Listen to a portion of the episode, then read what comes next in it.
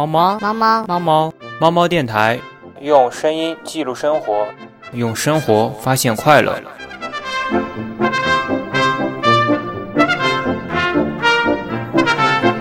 猫猫冷知识，让你知道一些虽然很冷，但是可以让你眼前一亮的冷知识。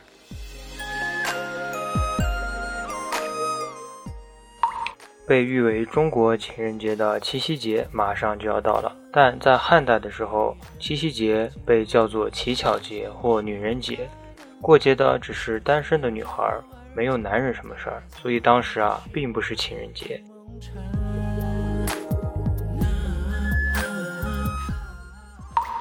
汉代的乞巧节，在我看来是一个大型的手工活竞技现场，因为当时的乞巧节是用来祭奠。纺织之神七姐的，而当时的女生手工活越厉害，她们的名气就越大，所以这个节日时，很多的单身女性就去祈求七姐给她们一些很棒的手工活。所以说，在我看来，这就是一个大型的职业技能竞技大赛，因为他们有很多的活动，比如说一根线穿七个针。或者是把针放到水面上，等上面落到灰尘之后，分辨哪一个影子是那根针的影子。所以说，大家不要把它当做情人节了。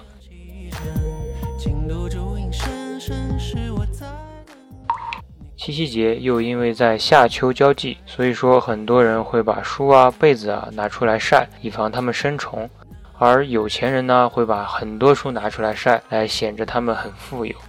而一些很有文采的人呢，就会光着肚子去晒肚子，以显示出他们满腹经纶。但现在呢，我们看不到了晒书，看不到了晒被子，也看不到那些晒肚子的人，因为会有伤风化被抓起来。现在最多晒的呢，就是朋友圈，还会撒一堆的狗粮。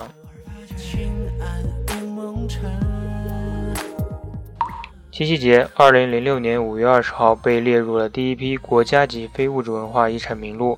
这一天呢，我们会吃巧果，因为它是七夕节的专属食物。巧果呢，就是用面、油以及糖蜜做成的一个糕点，在我看来，特别像成都的糖油饽饽。七夕节一直都流传着牛郎织女鹊桥相会这样一个美丽的爱情故事。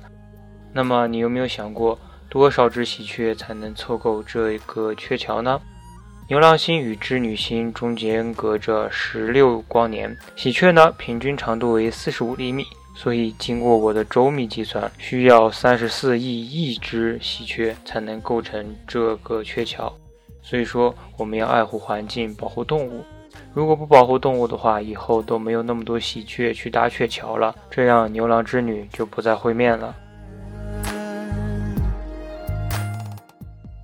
再告诉大家几个比较毁三观的冷知识：真正的中国情人节叫做上巳节，因为在古代女生是不能随便踏出闺房的，只有在这个节日里面才能去与男朋友去约会。所以在这个节日上，如果有人送你芍药花，那么就代表他很喜欢你。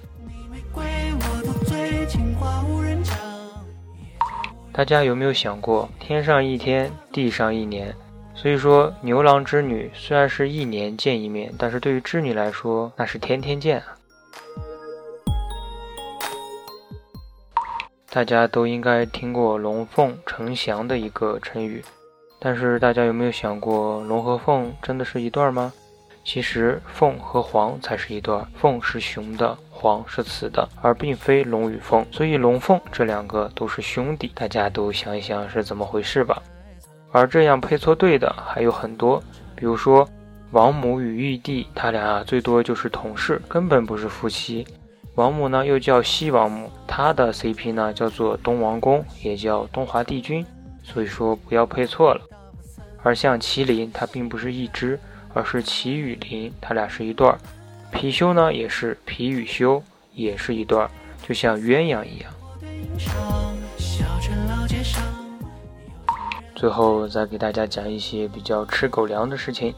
七夕节每秒有六十万人接吻，二十万人拥抱，但是有百分之五十九的男生和六十六的女生认为接吻之后会对对方的好感下降。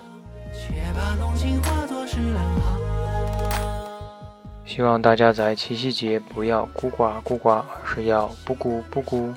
小月归我